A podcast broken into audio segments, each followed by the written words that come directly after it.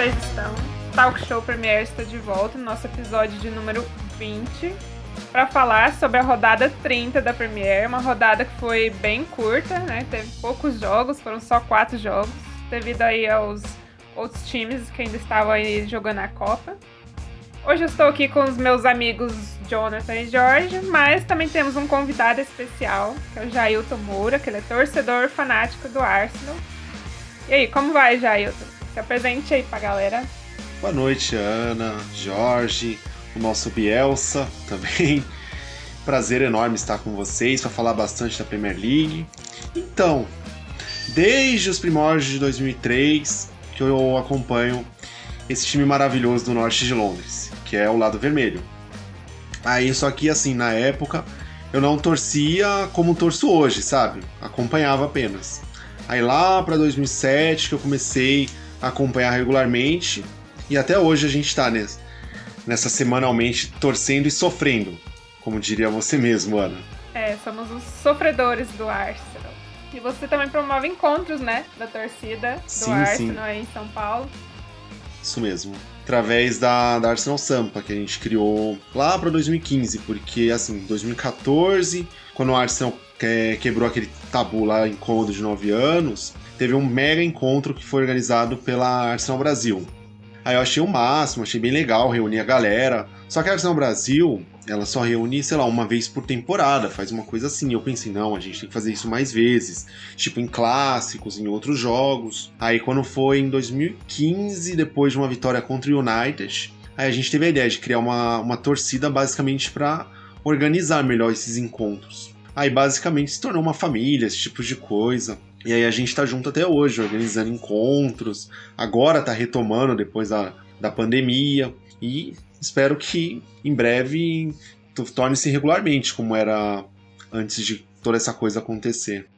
Iniciativa muito legal aí de vocês, né? Uma pena que nosso Brasil seja tão grande, né? Um país aí continental, que senão eu também queria ir lá por aí, mas enfim, moro um pouco meio longe demais.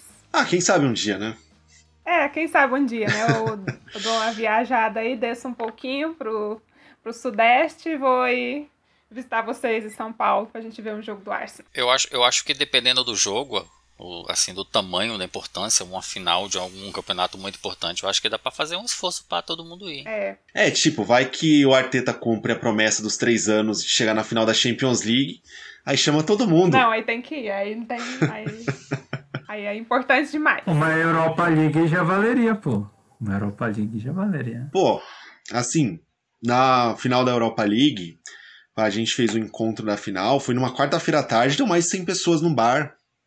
Eu achei um tremendo absurdo, foi, foi um evento tamanho que até a Fox, que era a detentora dos direitos aqui no Brasil, foi fazer uma matéria com a gente na, na ocasião, que achou impressionante.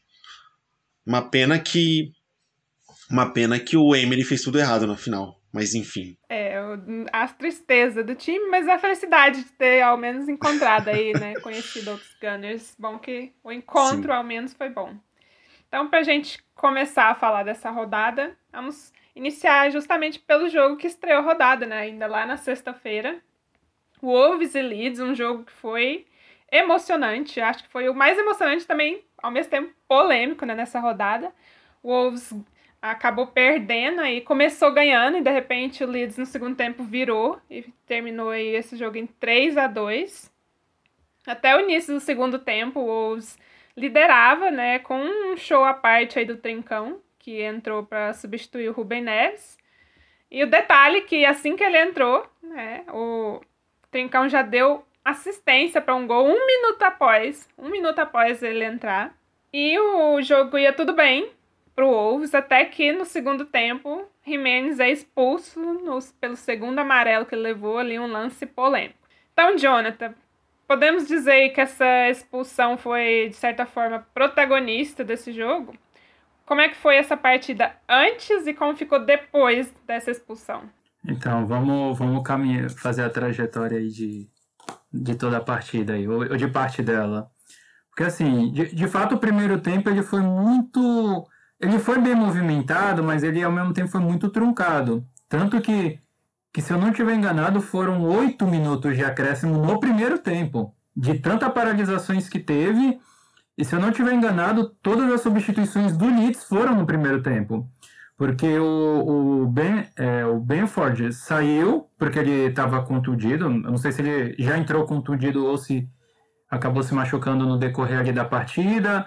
Aí depois teve o, o Rubem Neves, aí teve o, o Liorente também que, que se machucou. Então, assim, teve várias contusões ou, ou incômodos ali durante a partida que, que fez o jogo ficar muito truncado. Mas, assim, a partida ela foi bem movimentada.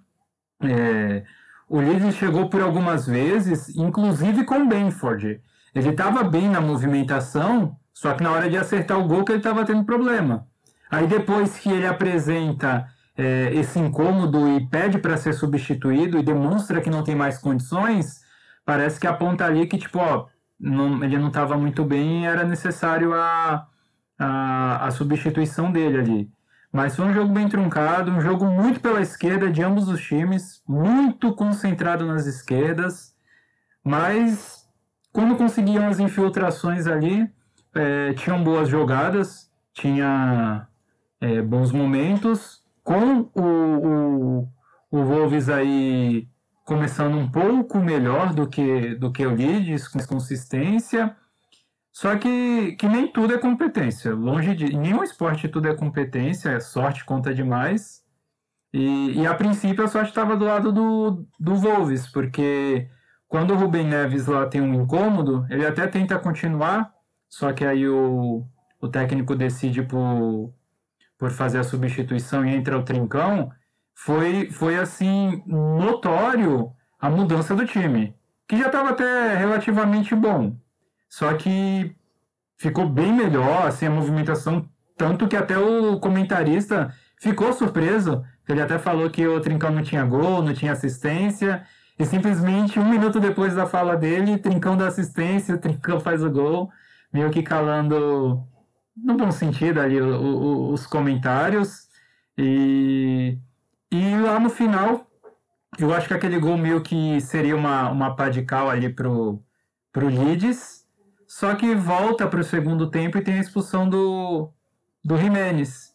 E, e foi uma expulsão porque, assim, interessante polêmica, porque o primeiro cartão que ele toma, não me lembro qual foi o jogador que ele acertou, mas ele foi com muita sede ao pote e pegou a perna lá do cara e o, o juiz achou que, que, que foi uma entrada ali muito equivocada, que merecia uma penalização.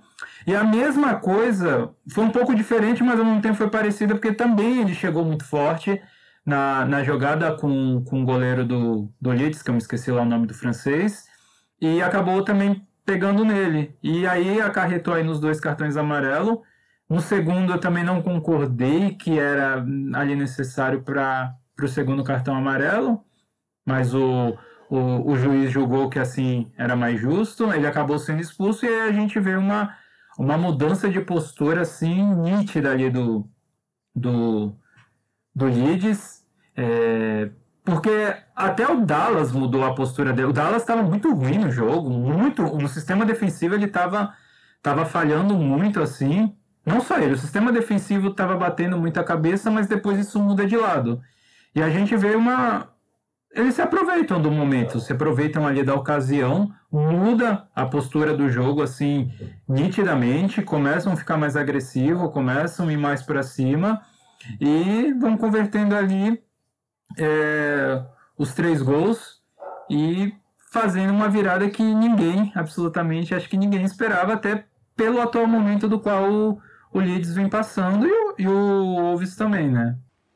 E essa, igual você citou aí do, da questão do narrador, né, ter comentado, é uma questão engraçada, né? O Trincão tava totalmente zerado na temporada, não tinha feito nada ainda, né? Foi emprestado aí pro Wolves do Barcelona. E em um, em um só jogo ele já vai dar gol, dar assistência e ainda finalizou a bola na trave lá, né? Que quase foi um gol. É, quem colocou. Aliás, eu acho, eu acho que. É, qual o nome do cartola em inglês? É Fantasy, né? Ah, desculpa. Quem, quem colocou o. Olha, eu acho que pouca gente colocou o Trincão no Fantasy, porque ele entrou sem querer. Ele não estava escalado. Ele só entrou porque o Rubem Neves é, se sentiu incômodo. E aí ele entrou e aproveitou muito bem assim a, a, a, a oportunidade. Quem, quem, não sei se alguém chegou a colocá-lo, mas quem de repente falou assim, ah, de repente eu vou colocar aqui o trincão, vai que ele entre. Provavelmente se deu muito bem aí, porque é uma assistência e um gol. E o Johnny Otto, ele não fazia gol desde 2020. Acho que foi em outubro o último, o último jogo que ele fez gol. Então, assim, é, o primeiro tempo foi bom. Para esses jogadores mais apagados aí, foi, foi, foi muito bom aí. É, aumentou a confiança do, do, dos jogadores do, do Wolves ali como, como equipe, como grupo. Mas só que aí eu, a, a, que nem diz a música aí que mora o perigo, né? Porque o problema é quando você acha que a partida já tá ganha, e isso é muito nítido do Wolves. Eles acharam que administrar o, o jogo era suficiente para ganhar ou empatar, né? Mas nem isso foi suficiente. Eu acho que é meio que faltou ali a sandália da humildade.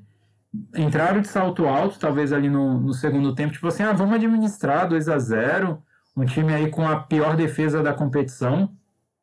Diga-se de passagem que, segundo o comentarista, é a terceira marca pior da história da Premier League em, em gols tomados, até, até o momento, né? Até o momento. É a terceira pior. Então, assim, é, é, é, uma defesa bem defasada, bem, bem deficiente aí, mas que, contudo, aí conseguiu driblar a, toda a sua deficiência aí e, e sair com uma vitória inesperada, emocionante mesmo aí. E, e também o, o, Wolves ele tem muito disso, de, de dar essas derrapadas dentro de casa. É, acho que com o Crystal Palace, acho que foi a mesma coisa há, há pouco tempo também. Então é, ele tem um pouquinho de ele é mais aguerrido na casa dos outros do que na, na, na própria casa deles, assim é. Foi, foi, um jogo interessante, foi um jogo que tinha tudo para o Leeds ganhar e ganhar bem até. Só que aí por causa por causa desse, ah, lembrando que o o Leeds estava sem o Rafinha, que talvez seja o principal principal jogador deles Covid, aí. né? Isso. E, e, e, mesmo sem ele, acredito que. Acho que na outra semana já deve ter dado o tempo de, de afastamento. Acho que até diminuiu pelo protocolo o tempo de, de afastamento. Mas eu acho que isso é interessante porque me lembrou quando o Solskjaer saiu e entrou o técnico atual, Otávio Interino, não lembro. Mas eu me lembro que teve um jogo do United que o, o Cristiano Ronaldo não jogou. Ele começou no banco e o, o time ganhou. E eu achei uma jogada sensacional do técnico naquele momento, porque você estava vendo uma dependência muito exclusiva do time em cima do Cristiano Ronaldo. Então, assim, é, é, meio que kamikaze, porque você pode sair ali da derrota e jogar a autoestima do time lá embaixo, mas se ganha também, o time vê que também pode ser autossuficiente sem o seu principal jogador. De que um time não se faz só com o jogador, por melhor que ele seja. E eu acho que essa vitória com o Leeds acontece a mesma coisa. Mesmo sem o melhor jogador deles, eles saem com o resultado de virada, de sufoco. Não, não saindo com o resultado na frente. Então, assim, não foi simplesmente uma vitória para o Leeds. Foi um, assim, um, uma virada, talvez, aí de emblemática para a trajetória do, do, do, do, clube aí na, na competição. Talvez aí se torne mais competitivo, tenha mais confiança aí no, o elenco em, neles mesmos, aí acreditando que pode sim bater de frente para a maioria dos times e, e sair com a vitória. Então acho que pode ser até um divisor de águas aí para o Leeds daqui para frente após essa vitória emocionante que teve aí dentro do da casa do Wolves. E outra coisa que chamou atenção nesse jogo, você chegou até a comentar um pouco, foi essa quantidade né, de substituições, justamente por lesões Principalmente aí no lado do Leeds, que já vem nessa temporada, né, sofrendo muito com lesões. O Leeds já vem sendo muito atrapalhado por essas constantes lesões. Foram quatro, né, substituições, inclusive o Meslier, né, inclusive o goleiro. E nós sabemos que o Leeds está aí nessa luta, né, para fugir da, da zona de rebaixamento. E essas duas últimas vitórias foram importantes, né, para o Leeds, para ajudar aí a dar um respiro para colocar eles fora da zona de rebaixamento. Inclusive, eles estão aí dois, duas posições né, à frente da zona de rebaixamento. O, o Everton ainda está dividindo eles ali com a zona de rebaixamento. E antes dessas vitórias, o Leeds vinha de uma sequência bem ruim de sete derrotas e um empate. Já tinha aí oito jogos desde a última vez que eles conseguiram encaixar uma sequência de duas vitórias seguidas. Então, é, apesar de todos esses problemas, né, elenco curto, as constantes lesões, a, a saída do Bielsa, que já deixa o time meio inconstante né, nessa questão da liderança, Dá para esse Leeds se manter na Premier e fugir do rebaixamento, apesar de todos os problemas? Ah, eu acho que depois desse jogo, eu acredito que sim. É que eu talvez também teria que ver ali os próximos jogos ali. Mas é, é isso que eu ia comentar. Isso que eu ia comentar. Sem que desculpa te cortar. Não, pode falar, pode complementar aí. Não, é, é. Eu tava olhando na tabela, assim, ele tem oito jogos ainda. Desses oito, tem três que é praticamente, eu acho, eu acredito que seja a derrota, que é City, Arsenal e Chelsea. É, eu acho que os Leeds, acho muito difícil o Leeds ganhar esse, esses três jogos. E os outros cinco é Southampton, Watford, Crystal Palace, Brighton e o Brentford. Aí se a gente for olhar, seria 15 pontos. E nesse momento eles estão com 29. Suar um pouquinho aí para chegar até os 44 lá. Mas a gente sabe que que esses times que tá lá na rabeira também, quando é pro final do campeonato, eles chegam a surpreender um pouco. Então acho que o Leeds, eu não sei, eu não. Eu acho que eu não garanto nem a queda, mas eu também não garanto se ele fica não, porque vai realmente tá difícil. O Crystal Palace vem jogando muito bem, o Brentford deu uma recuperada, então acho bem complicado ainda. Por enquanto eu acho que tá um mas pouco então, complicado. A do Everton também é difícil, né? Oi? É. A tabelinha do Everton também é, é complicada. O último jogo deles é no Emirates.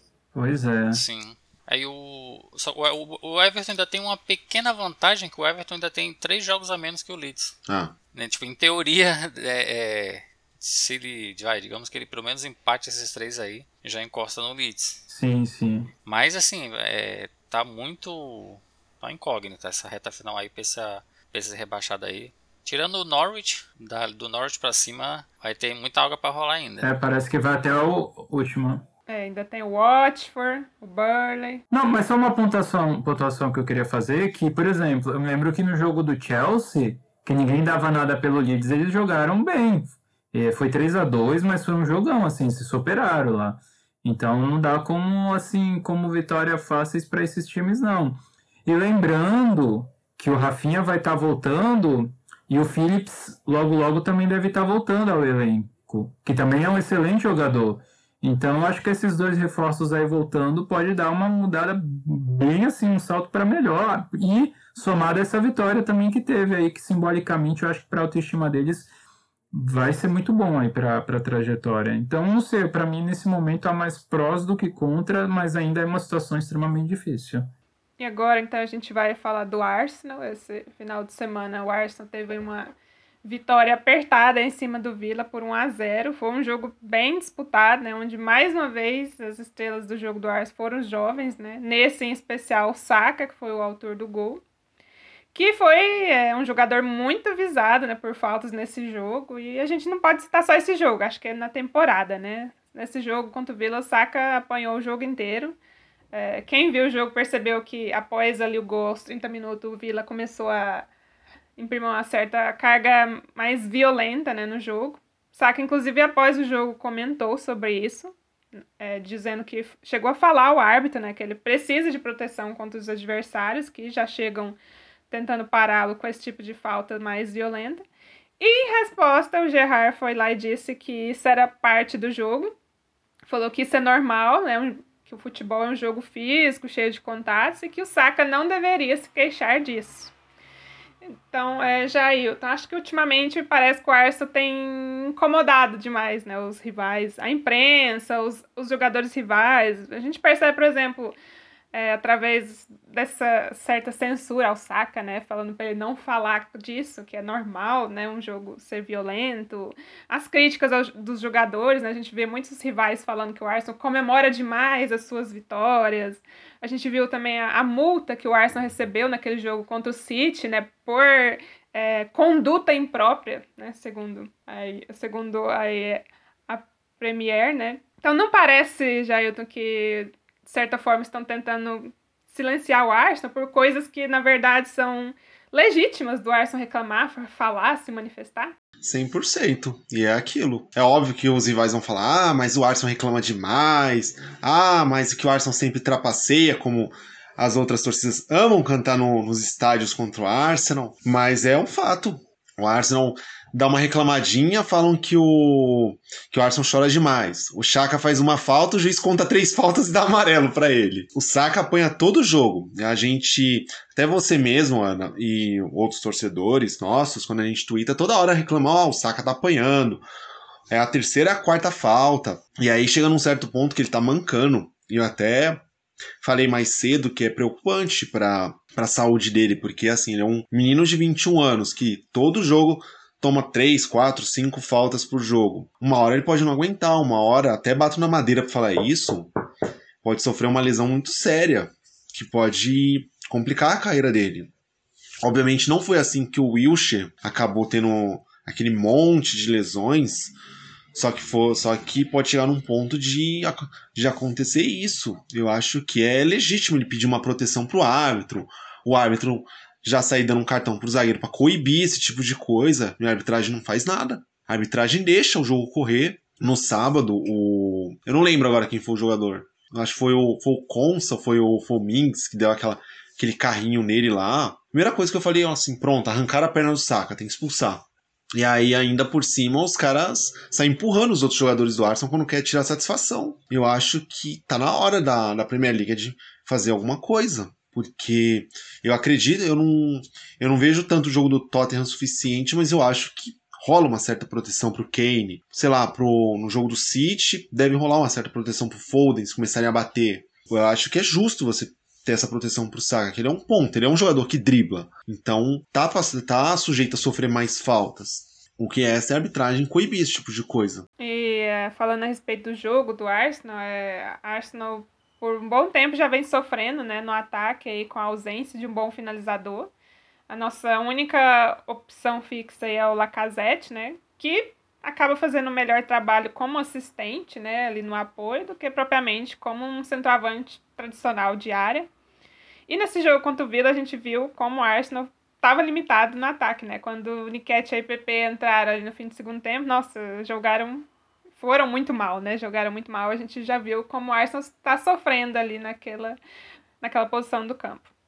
E onde o Arsenal acaba tendo boas opções no ataque, né? Tanto se pensar no titular como na reserva, é a ponta esquerda, onde o Arteta vem revezando aí, né? Martinelli e o Smith Rowe. Será que não daria para o Arsenal tentar, ao invés de jogar ou com um ou com outro, jogar com os dois? Ou inventar alguém no ataque, né? Porque tá difícil você ficar jogando com um volante no ataque, que é o Lacazette, ou com um cara que tem alergia a fazer gol, que é o Enquetear. Sei lá, um momento, ou você testa o Martinelli, ou você testa o PP, que apesar que na única experiência que o Arteta usou o PP na frente foi um desastre, que foi aquela semifinal com o Vila Real, que ele basicamente o Arteta colocou ele para ser centroavante, ele já caiu para a esquerda, e aí o Smith Rowe teve que ser o centroavante, foi, uma, foi um completo desastre aquela experiência, mas precisa fazer alguma coisa, porque o Arsenal está completamente dependente de gols dos seus caras do que vem do lado do campo. Em jogo amarrado, pode fazer uma falta. E claramente o Lacazette não tá com aquela confiança de fazer gol que ele tinha, sei lá, dois, três anos atrás. Eu acho que ele tá num caso igual igualzinho do Joelinton, do Newcastle. É um cara que tá contribui, contribui muito bem na segunda na terceira linha de campo. Não de centroavante, porque ele rouba bem a bola, distribui bem o jogo, mas a função que o Arteta quer colocar ele, que é para fazer gol, hum, não rola. E eu lembro, há um tempo atrás chegou até a sair, né, algumas notícias de que o Arteta estava tentando colocar, né, o Martinelli né, de centroavante, mas enfim, isso nunca aconteceu, né? Mas acho que seria uma tentativa válida, já que, enfim, as outras opções são Niquetear e aí tá difícil, né? É, e o pior é que assim, eu obviamente nem tá na pauta é, esse jogo do Chelsea, mas eu vi um pouco do jogo do Balogun. Eu, eu vejo que o Balogun precisa de mais um empréstimo, então também não seria uma opção hoje pro Arsenal. E o Enquetear entrega tudo que a gente espera. Eu acho que quem torce pro Arsenal, sei lá, desde 2013, 2014, lembra do Sanogo no ataque, que era basicamente. Nossa. Desenterrou cara. Tem que desenterrar basicamente parecia o bonecão do posto no ataque. é tipo Enquetear. O Enquetear chega no ataque e não faz nada. Teve um lance que a gente tinha chance de fazer o 2 a 0 ele leva um tombo. O que é gritante a diferença dele para um atacante de verdade. Aí, claro que um vai pensar, ah, mas olha o Alba aí, fazendo seus 10, 12 gols no Barcelona, mas nenhum Alba não estava produzindo. Então, a gente precisa de pelo menos dois caras desesperadamente pro verão. Especialmente se a gente voltar para a Champions League. E na questão de forma, é, do ataque para o meio-campo, acho que a gente está vivendo um abismo, né? A gente está vendo agora que Odegar e o Part estão vivendo seus melhores tempos, né? No que a gente já viu até agora deles no Arsenal. Eu acho que muito da nossa melhora agora de janeiro para cá foi janeiro não, dezembro, eu diria, foi o Partey começar a jogar bola. Todo jogo você vê que o Partey ganha todas essas estatísticas de, de jogo, de roubos de bola, esse tipo de coisa. E eu acho que ele tá dominando o meio-campo. Até drible, ele tá em primeiro no, de dribles acertados. É, isso mesmo. E assim, eu acho que ele tomar conta do meio-campo, ele finalmente tá justificando o valor que tinha sido pago. Eu acho que na temporada anterior, ele sofreu muito com adaptação. Ele sofreu três lesões musculares que eu, eu acredito que foi por causa do ritmo da Premier League, que é diferente do ritmo da La Liga. E agora que ele tá, tá meio que pegando o ritmo da Premier League, sabe? Então, eu acho que finalmente está justificando. A questão é que agora ele tem uma idade elevada. Que ele tem 28, acho que vai fazer 29, se eu não me engano. E outra coisa, o Odegar, que eu acho que tá jogando bem, coordena bem a pressão, é um líder em campo, que é outro jogador que tá se pagando o valor até amigável que a gente pagou pro Real Madrid. E ele é um jogador incrível, né? Tá em todo lugar do campo. Aquilo que a gente reclamava que faltava no Ozil, que era a cobertura, a gente tem no Odegar, né? A gente, às vezes... É o anti-Ozil. É, às vezes a gente olha, por exemplo, um... Eu não sei se foi esse jogo ou o jogo anterior. Teve um jogo que eu reparei que, tipo assim, ele fazia. Teve uma, tinha momentos que ele fazia linha com os volantes, né? Tava ali, tipo, com três jogadores na linha de volância. De repente ele já estava auxiliando no ataque, de repente ele já estava indo ali pelas laterais também do ataque, então ele é um cara onipresente, né? Tá em todos os lugares do campo. E era justamente isso que o Arsenal precisava, né? Alguém que fizesse essa boa cobertura no jogo do Arsenal. É impressionante como ele corre feito um louco e basicamente ele não cansa. Eu não sei como vai ser daqui para frente, se espero também que não, que não estoure, mas é assustador a forma que ele fica correndo para lá e para cá, que ele coordena, que ele é um líder em campo até. Se você vê, eu acho que é o técnico da Noruega ficou destacando que ele poderia ser um, um capitão do time, já que tem essa coisa de quem vai ser o próximo capitão. Ele é um bom líder em campo. Eu acho que a gente precisa também dessa questão vocal em campo, que eu acho que antes, acho que dois, três anos atrás, o elenco era cheio de jogador bundão, para falar a verdade. E uma coisa positiva também, que de certa forma foi surpresa também nesse jogo, foi o Leno, né? A gente não esperava que ele seria titular, acabou que o Ramsdale ali teve algum problema e acabou não jogando. E o Leno conseguiu dar conta do recado, né?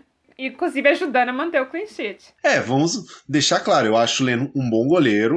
Eu, eu, eu sou um dos que não fiquei é, cornetando a contratação do Ramsdale, mas achava que o Ramsdale não ia se titular essa temporada por causa que eu gostava do Leno. Só que o Ramsdale tomou a posição do Leno. Não foi tipo, o Leno perdeu porque saiu entregando tudo. O Ramsdale tomou. Mas o Leno não deixou de ser um bom goleiro. E eu acho que sábado ele mostrou porque que ele é um ótimo goleiro, que eu acho que ele vai ter muito mercado na próxima temporada. E que se o Edu Gaspar for esperto, ele vai poder fazer uma boa venda com ele. É, e o Arsenal tá precisando de fazer boas vendas, né? A gente tá cansada de toda janela ceder jogadores de graça, se livrar de jogadores sem ganhar nada, só gastar. O Arsenal tá no déficit, né? Tá no negativo. E ele, ele tem grande chance de sair porque o Arsenal já fechou aquele goleiro americano lá, né? O jovem também. Matt Turner. Isso. Eu acho que o Leno ainda tem, tem bola ainda. Até na própria Premier League. É, o Newcastle mesmo que falam que eles querem todo mundo. Que eles têm o Dubravka e tem o. Agora eu esqueci o nome do outro goleiro, mas é o Leno é superior a esses dois goleiros.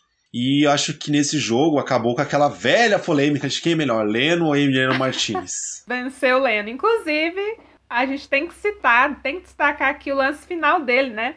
Tava lá já no finzinho o Aston Villa na, na, na, pressão tentando empatar e aí o Coutinho teve a bola, né, para fazer tentar ali na bola parada fazer um empate e a bola ia no gol, ele finalizou muito bem, o Coutinho cobrou muito bem. E o Leno fez a defesa da partida. Inclusive, foi emocionante, foi legal, né? Como terminou a partida. Todo mundo, todos os jogadores do Arsenal correndo ali em volta do Leno para ir lá abraçar ele. Porque foi o cara que garantiu o clean sheet, né? Até o Ramsdale entrou para abraçar ele, né? Foi. Mostra como o elenco tá unido, né? Como o pessoal tá fechado com esse projeto atual. E eu acho assim, qualquer torcedor do Arsenal temeu porque o M foi pra área no último lance. Já pensou que morte horrível tomar um gol de empate do M Martinez? ah, ele ia festejar muito. Mas não deu, não foi o dia dele. Deixa eu falar, é, vendo vocês falar uma, co uh, uma coisa, não, vendo vocês falar a análise do jogo, eu fico com uma dúvida, e já que tem três Gunners aqui, talvez seja até mais fácil de sanar essa dúvida, porque no dia 16 o Arsenal jogou contra o Liverpool em casa e perdeu por 2 a 0. Aí ele vai na casa do Aston Villa e vence por 1 a 0. O que faltou pro Arsenal contra o Liverpool foi confiança? Para mim, o que faltou contra o Liverpool foi banco. O time do Arsenal não tem banco. Mal tem um atacante. Você viu lá que quando saiu o Lacazette a gente tem que lidar com aquela porcaria do, do Enquetear. Aí você olha pro banco do Liverpool. Tava o Salah. Quem entrou no segundo tempo e mudou o jogo foi só o Salah e o Firmino. Aí não precisa falar mais nada. Porque até então o Aston vinha fazendo um jogo excelente e tomou um gol numa falha muito boba. E é isso, gente. Liverpool não tem muito o que fazer. É assim, né? A gente perdeu pra um time que hoje tá num patamar completamente diferente do nosso. Eu acho que são, serão, sempre vão ser poucas as chances quando a gente jogar contra o Liverpool, contra o Manchester City. Tem que aproveitar. E a gente teve uma chance clara dois minutos antes de sofrer o gol. Não, não aproveitou, eles foram lá e aproveitaram. É a vida. Eu acho que. Pode falar. Não, eu ia falar assim, foi no detalhe. Sim. Infelizmente, um detalhe negativo do Arsenal. Porque assistindo o primeiro tempo, você vê que o, o Liverpool, como sempre, ele domina o jogo, né? No, no começo. É, tem essa, essa característica. Mas o Arsenal, uma coisa que eu acho muito interessante nesse time do Arsenal, ele não se abala mais. O time foi assim contra o City e foi assim contra o Liverpool. O time vem, o Aston bota a bola no chão, respira e dali diante o Aston dominou. O Aston dominou o jogo. Uma hora ou outra tinha um contra-ataque que a zaga conseguia segurar muito bem, mas o Aston estava muito bem no jogo. E infelizmente foi aquilo. Junta aí esse, essa falha infeliz na, na, naquele lado, na zaga da pela direita, com o Jota, que parece que é. Sei lá, o cara parece que nasceu pra fazer gol no Arsenal. Virou o Drogba 2.0, né? É. Fazer gol no Nossa, Arsenal. Nossa, cara. E aí acontece. Mas eu acho totalmente normal. E... É assim, ô Jorge, é... quando você começa o campeonato, você você faz suas contas, quantos pontos o Arsenal pode fazer, você meio que imagina que Liverpool e City vai ser difícil você conseguir um ponto. Então não é uma coisa assim absurda. É óbvio que o pessoal se incomoda, ah, mas esse time não ganha clássico e não sei o que. Nós temos que fazer o que estamos fazendo nessa temporada. O Arsenal não está perdendo ponto para time que não é do Big Six. Pode reparar, o Arsenal jogou, disputou 63 pontos contra esses times, ganhou 51. E aí Contra o Big Six fez acho que 3 de 18, se eu não me engano. Esse está sendo um problema, mas não tá perdendo ponto contra time pequeno. E eu acho que é isso. Tem que ganhar clássico? Tem, mas também não pode perder ponto para ponto bobo. E a gente não tá fazendo isso. acho que isso é importante, porque você imagina um cenário em que a gente não ganha do Big Six e sofre pro, pros demais pequenos. A gente não estaria na quarta posição lá a, a... temporada passada. Exatamente, é. E foi exatamente isso, né? Tropeçar para esses times que daria para vencer, que foi a causa do Arsenal ter ficado fora de competições europeias, né? A gente lembra que a gente ainda estava com possibilidade no fim da temporada passada de conseguir as vagas, mas aí acabou perdendo jogo bobo que dava para ganhar e já era. Inclusive, eu vi um dado sobre isso no Twitter, é, o pessoal postando lá, é que contra Leicester, Wolves e o Villa, na última temporada, a gente conseguiu três de 18 pontos. E essa temporada a gente conseguiu 18 de 18 pontos. Então é isso, é não dispersar essas chances que faz a diferença. E é por isso que o Arsenal agora está aí disputando o top 4. Mas a gente é um time suficiente para disputar o top 4, mas não para disputar ali contra um Liverpool e um City, que já a briga deles já é outra. A briga deles é pelo título, né? É, eles jogam um campeonato diferente do nosso. E acho que hoje essa é a realidade. Acho que a nossa meta hoje é diminuir o vão entre o Arsenal e esses dois times. Mas É isso. Na, na- Só lembrar, na temporada passada a gente. E o Chelsea? O Chelsea é meio. Eu acho o Chelsea tipo um B, sabe? Não era tipo do nível do City do Liverpool, mas ele tá bem acima de- do, desse outro pelotão que tem Arsenal, Tottenham e Manchester United. É que o Chelsea, o Chelsea essa temporada teve e teve alguns empates contra algumas equipes muito bobas. E eu acho que isso aí que meio que deu uma uma estagnada. Tirou eles da corrida pelo título. É, tirou da, exatamente, tirou da corrida e City e, e Liverpool disparou e foi alguns empates bobos do time do Chelsea. É, mas eu ainda eu ainda considero que ainda está um, acho que um degrauzinho assim acima. Mas em compensação eu acho que a gente já está muito melhor. Isso, isso eu falo com certeza do que United e Tottenham. Isso aí eu tenho total ciência. Mesmo que a gente tenha perdido aquele jogo pro United, mesmo que a gente o próximo jogo agora contra o Tottenham, mesmo que eles vençam, acho que mesmo assim não reflete o, a realidade dos dois times. Eu acho que o, a gente, o primeiro passo era a gente se recuperar no- dentro do campeonato. A gente conseguiu. O segundo passo era se classificar para uma é, competição europeia. A gente está brigando. E o terceiro passo, como consequência, vai ser tentar brigar com um desses três. A princípio, Jorge, nossa, a meta nessa temporada era voltar à Europa League, né? Era. Quando a gente fazia, sei lá, a introdução da- antes da temporada, todo mundo pensava, chegar em sexto tá bom com esse time. E a gente já tá brigando por quarto lugar. A meta foi ultrapassada. Foi. Tá muito no lucro, muito, muito. Aquele time que começou perdendo três seguidas, tomando, perdendo para Brentford, tomando, sendo humilhado pelo City. Se você falasse para mim, Rolou até bolão pra quando o RTT ia cair. é, aquela loucura toda, aquele time horrível, desfalcado. Se naquele dia você chegasse e falasse, olha, eu tô vindo do futuro para falar que a gente tá em quarto lugar, um jogo a, jogo a menos ainda e, e na frente de Tottenham United, eu ia rir da, da, da sua cara. Sério, porque é, o que esse time fez é, como diz o Valdomiro, é pra aplaudir de pé. Então, falando ainda de Londres, agora vamos para o lado branco de Londres, que também teve a sua vitória. O Tottenham conseguiu vencer o West Ham por 3 a 1 Uma disputa aí é direta, né? Já que Tottenham e West Ham estão brigando né, pelas mesmas posições na tabela. E foi uma partida de mais uma ex- exibição né, desse poderio do ataque do Tottenham, que já era bom né, com a dupla Kane e Son. E agora ficou melhor ainda com o Kulusevski, né? Ele pela direita. Agora temos um trio, um poderoso trio aí de ataque para esse Tottenham. E já por parte do West Ham, a gente viu mais uma vez a comprovação de que o poder deles é na bola parada, né?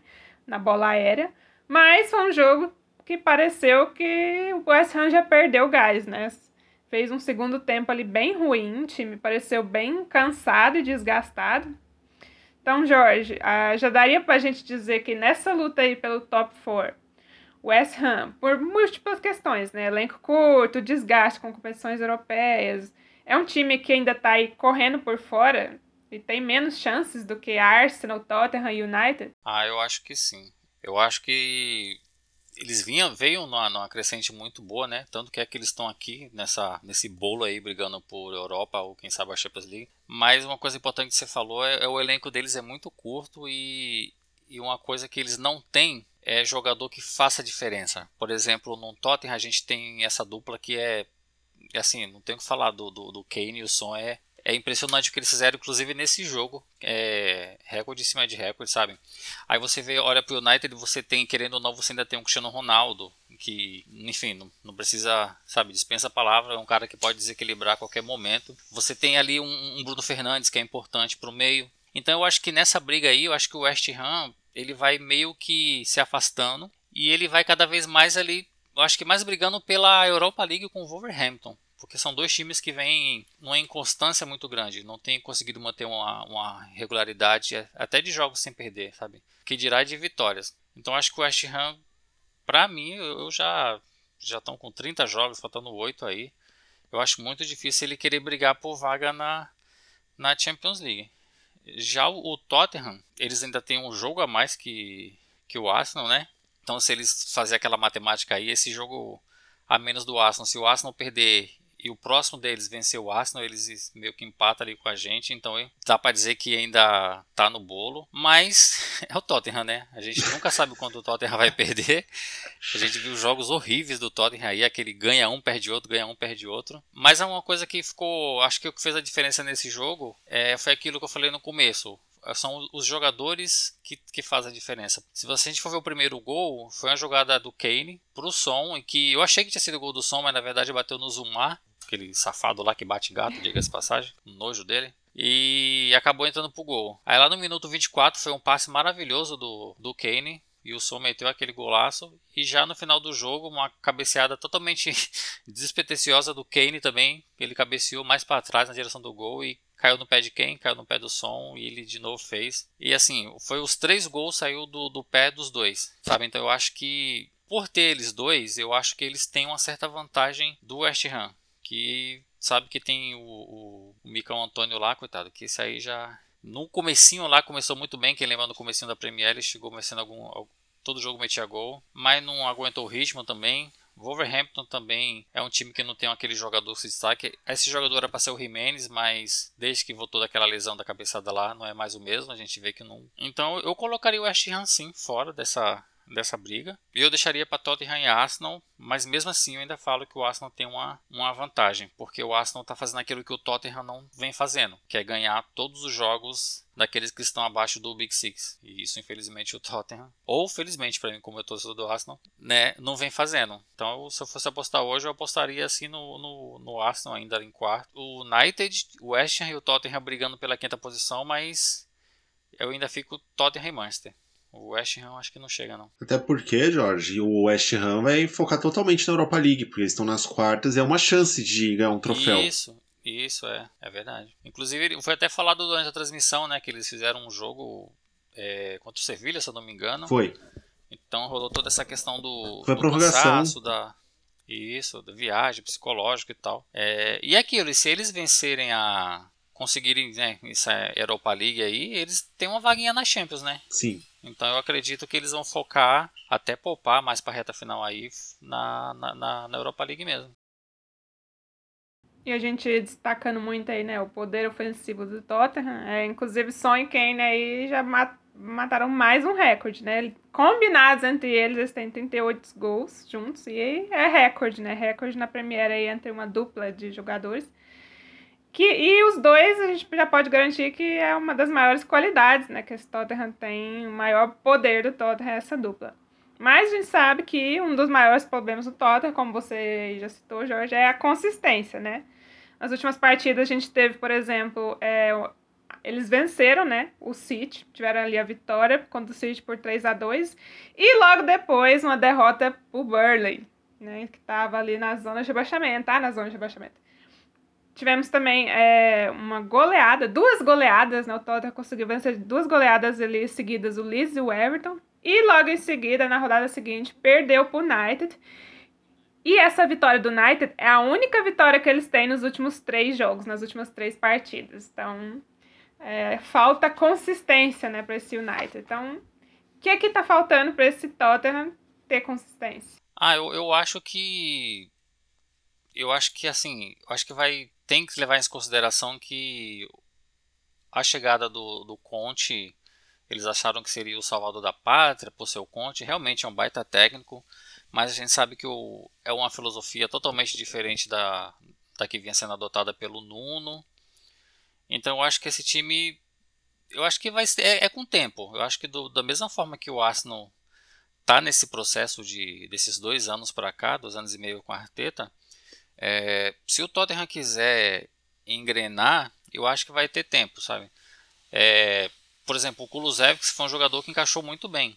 Chegou e já, já, já dominou ali a, a ponta direita. O Lucas agora virou banco já, depois da chegada dele. É, quando o Conte chegou, ele já virou banco, né? Mas com a chegada do Kulusevski, praticamente ele perdeu a, a chance de ser titular. Então é mais um jogador novo ali para entrosar. Aí tem o Betancourt, que ao meu ver está até fazendo bons jogos sim. E eu acho que isso é uma boa vantagem, né? Porque ele já tinha o Royberg ali, que é um baita jogador, que eu gosto muito do Royberg. E trazendo o Bentancur, eu acho que eles estão fazendo uma boa dupla. Eu acho que eles precisam mais de ritmo e tempo de jogo, porque quando você olha para os dois caras que estão há mais tempo junto, que é o Kane e o Son, você vê do que eles são capazes, né? Então eu acho que acredito que esse time com um pouco mais de tempo, acho que sabe até a próxima temporada com mais entrosamento, com as ideias mais fixas do, do Conte, eu acho que esse time do Tottenham pode sim, aí ver se um vir a ser um, um, time bem mais forte e bem mais tem uma consistência, né, a mais do que está tendo essa temporada. Eu acho que tem que tem que dar tempo aí pro Conte e para esses novos jogadores que chegaram. Mas eu torço para que não. Na verdade, a gente torce para que essa dupla seja desfeita, né? Essa dupla Son e Kane, e quem sabe. A né? gente torce, na verdade, pro Conte ficar de saco cheio e sair. Eles contratar o Sana Lardais. É o que é, não é, é, muito difícil de acontecer, né? Isso. isso. aí é o mais. Acho que é o mais fácil. Quem sabe o Conte saia antes que o, é, que o bem provável. Porque ele não tem paciência. Eles tragam o Nuno de volta. Toda vez que o Tottenham tem uma má exibição, o Conte vai lá e fala sincerão pra mídia que hum, esse time é fraco, que o, o é elenco é não é suficiente, que o Tottenham não tem chances de disputar grande coisa nessa temporada. Nosso próprio treinador fala isso, né? Inclusive, eu vi um número bem negativo do Tottenham, na a conta do Talksport lá no Twitter que postou, que o Tottenham nessa temporada tem 10 gols contra. E os gols contra o terceiro maior artilheiro Nossa. deles, depois de Son e Kane. Nossa, só me, só me faz lembrar uma temporada que o, que o Arsenal, sei lá, os primeiros gols do Arsenal era gol contra, aí colocaram estatística, artilheiro do Arsenal na temporada, on goal, com 5 eu acho. Aí depois Giroud, dois gols. Felizmente a gente tem uma defesa mais confiável agora. Sim. Então... É, e, e, e, o, e o Tottenham ainda tem mais gol que o Arsenal no campeonato, hein? Tem três a mais. Ah, eles têm atacante, infelizmente, nós temos um volante na frente. Mas a gente tem defesa, então a gente é o contrário, né? Sim. Eles têm problemas defensivos e o ataque tá tudo bem. O ataque é a máquina deles. Nós temos a, a juventude. É o, o ataque nosso é que tem os nossos problemas lá na frente. Então, é, caminhando já para finalizar o nosso episódio, vocês querem comentar algo mais? Algum outro time que a gente não falou sobre hoje? Eu acho que os mais importantes foram esse aí.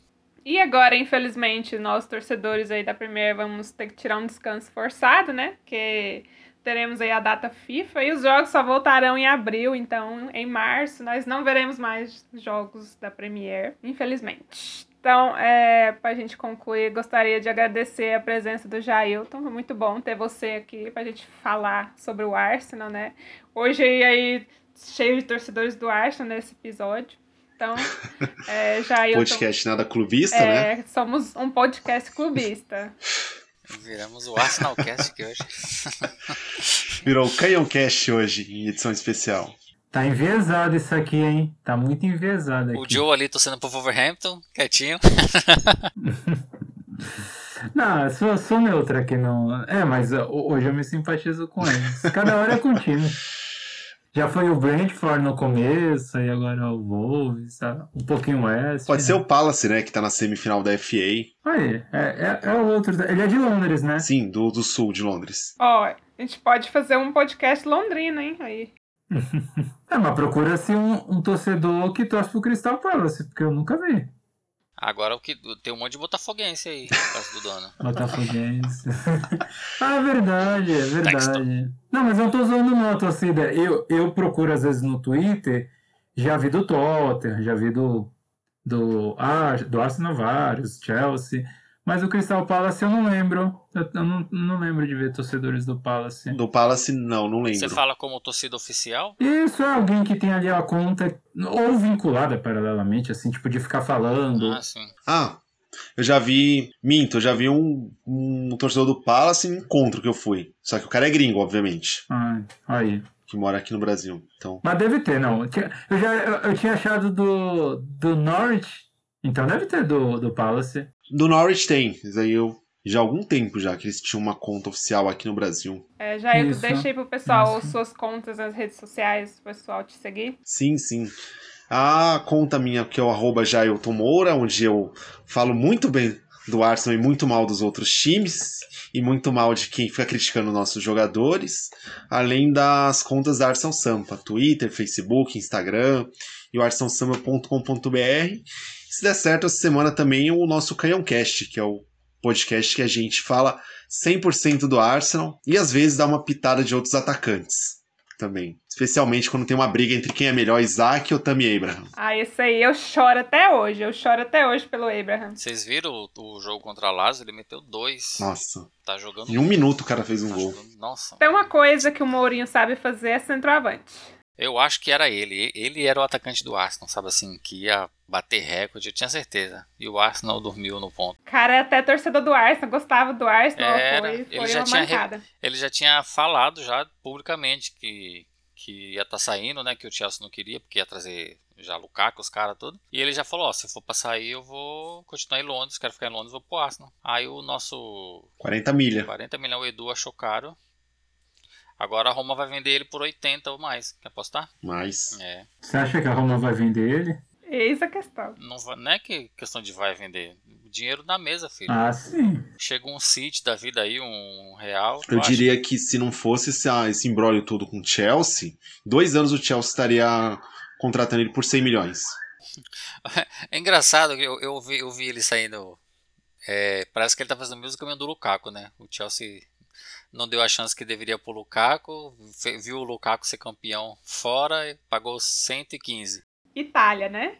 Foi pra Itália, o mesmo Isso, caminho. é verdade, ó, 115. Agora espera o Abraham ir lá estourar na Itália para pagar mais 115 por ele, já pensou? Tipo, Quem sabe? Porque o Chelsea continua com a crise de centroavante, né? O Lukaku não tá rendendo o que se esperava. Eles estão com esse problema, né? O Chelsea é um bom time, mas é um time que não tem um centroavante que define a partida Vocês acham que o, essa contratação do Lukaku pode ser considerada um flop? Pelo hype que teve, pelo valor? Eu acho que sim. É, Eu acho que sim. o preço, o hype, tudo acaba influenciando. Mas ainda tem tempo. O cara, se continuar, talvez ainda pode dar certo, né? Eu não acho. Eu acho que na próxima temporada ele vai fazer uma forcinha pra voltar pra Itália. Já tá saindo, né? Notícias de que ele tá querendo. Não, mas vai ter que ver como vai ficar a questão aí do, do Chelsea, né? Com as, as sanções. Da, da compra, né? É bem complexo. É, o, que vai, o que vai definir o futuro dos jogadores do Chelsea, assim, quem, quem fica, quem sai, é o novo dono. Vai, vai depender muito de quem, quem comprar o Chelsea. Se for um cara apaixonado que o Abramovich foi, de, de querendo ou não, Abramovich, né, com todas as, as aspas aí, mas Abramovich investiu e muito no, no projeto do clube como futebol. Tanto é que é só olhar os títulos. Se vier um cara nesse nível, eu acho que o Chelsea continua, né? E por enquanto, tá tudo congelado, né? Porque o Chelsea tá proibido de vender jogadores, de comprar jogadores, de renovar com jogadores, então. É verdade, até em vendas de ingresso não pode? É, eles estão tentando alguma coisa pra eles ter torcida contra o Real Madrid nas quartas. É, Esse jogo contra o Middlesbrough não teve torcida, porque era ingresso para ser vendido. Teve só o, teve 600 caras porque já, Já tinha tinha comprado, comprado, antes é. de Ah, nesse caso aí eu acho, eu acho meio, não sei, eu fico meio em cima do muro assim, porque é, tá certo que o, o clube é do Abramovich, né? Mas aí É. o clube tá pagando pelas merda que o cara fez, já. O futebol tá pagando, né? A torcida também acaba pagando, é O clube é inglês, né? isso. É, eu acho que tem os dois lados. Eu acho assim que algumas coisas você poderia flexibilizar, mas por outro lado, o clube aceitou ser uma propriedade do Abramovich. Então, É, então, isso que eu ia falar, volta a questão de time ter dono. Eu acho que isso ainda tem que ser um ponto muito assim a se refletir. Vai que não sei, volta a estourar a sanção de outros países aí, aí pega outros clubes aí e comprar também por, por pessoas aí que viraram proprietário do clube. Eu acho isso muito perigoso. esse 100%, né? É 100% Deixa, sei de uma pessoa é, é muito difícil. É uma coisa que o, o João, o repórter lá, o, que eu gosto e acompanho muito o João Castelo Branco, ele falou. Querendo ou não, esse é o legado que o Abramovich deixou pro Chelsea. Deixou títulos, deixou grandeza, reconhecido mundialmente, mas deixou essa mancha aí. Não tem como apagar isso aí. Não, mas assim, não foi o Abramovich, é que foi essa, é, é- é- tem uma questão geopolítica que aí atravessou. Assim, ninguém imaginava um contexto desse. Eu, pelo menos, desconheço. É, porque assim, o, o Abramovich se tornou o que se tornou. Aí já, já seria um papo para outro episódio. A grana em que ele investiu no Chelsea, essa grana veio muito da riqueza que ele construiu após o, fina, o fim da União Soviética, lá onde ele cresceu na, na Rússia. Sim. De formas, vamos dizer, não ortodoxas. né? E, tipo, mas naquela época ninguém jamais ia pensar não, nisso. Não, mas então, a minha questão é por que não sancionou antes? É isso que eu tô falando. Por que só agora? Ah, sim, aí no caso a Premier League tem culpa, sim, com certeza. Aí não teve sanção A Premier League antes. aceita todo mundo. Talvez agora, depois de toda essa questão, eles vão começar a pensar, pensar duas vezes antes de deixar isso, especialmente só como foi a, a compra recente do Newcastle. E é uma questão de seletividade também, porque não é só o Chelsea que tem um dono envolvido com coisas obscuras e o lado político, né? A gente vê aí os outros clubes da Premier que foram comprados pelos gigantes do óleo do Oriente Médio. Então, que é dinheiro sujo também, que é dinheiro vindo de dinheiro de ditaduras e de mortes, enfim. Aí por que só a Rússia, né? Por que só o Chelsea que tem a ligação com a Rússia? O príncipe lá da Arábia lá, ele não é acusado lá de ter, ter mandado matar o, um jornalista, não tem? É difícil. Dá um episódio. É, isso dá um episódio aí. Eu, eu tinha entrado lá no bate-papo do, do pessoal do Chelsea e eu, até foi um papo legal que eles estavam questionando isso. Falando sobre geopolítica e futebol. Foi uma conversa até bem bacana, assim. Mesmo para quem não é torcedor do Chelsea, foi um, foi um bate-papo bem interessante. Que eles, alguns pontos que eles levantaram ali com bastante dados, bibliografia. Foi bem legal ter, ter escutado. E eu acho que a, a talvez não só a Premier, como talvez principalmente a Premier, mas a Europa como um todo, de, acho que vai ter que reavaliar essas aproximações aí de proprietários, até mesmo de empresas também, fazer uma investigação, uma averiguação maior antes de fechar em acordo com, com o clube. Mas o Ocidente é assim, né? Com relação à Rússia, eles são mais ferrenhos, e com relação ao Oriente Médio, eles, de certa forma, deixam a coisa rolar, né? Cegam-se. Teve até um jogador, se eu não me engano, acho que egípcio, que falou engraçado. Antes a FIFA falava que era proibido falar de política no esporte, agora quando é para criticar a Rússia, todo mundo pode falar de política. Agora pode misturar esporte com política. Aí é. Eu não sei se ele. É, aí ele falou da questão da Palestina, de que quando pessoas da Palestina criticavam, acho que Israel, aí não podia, aí era punido. Então é, tem, tem, toda essa questão aí emblemática, controversa. A política, né, já aí desde sempre atravessando o esporte, né? Ao contrário de, do que muitos aí dizem que o esporte e a política não devem se misturar, né? Pelo contrário, a gente sabe que desde a existência de todos os esportes, né, inclusive o futebol, são atravessados pela política.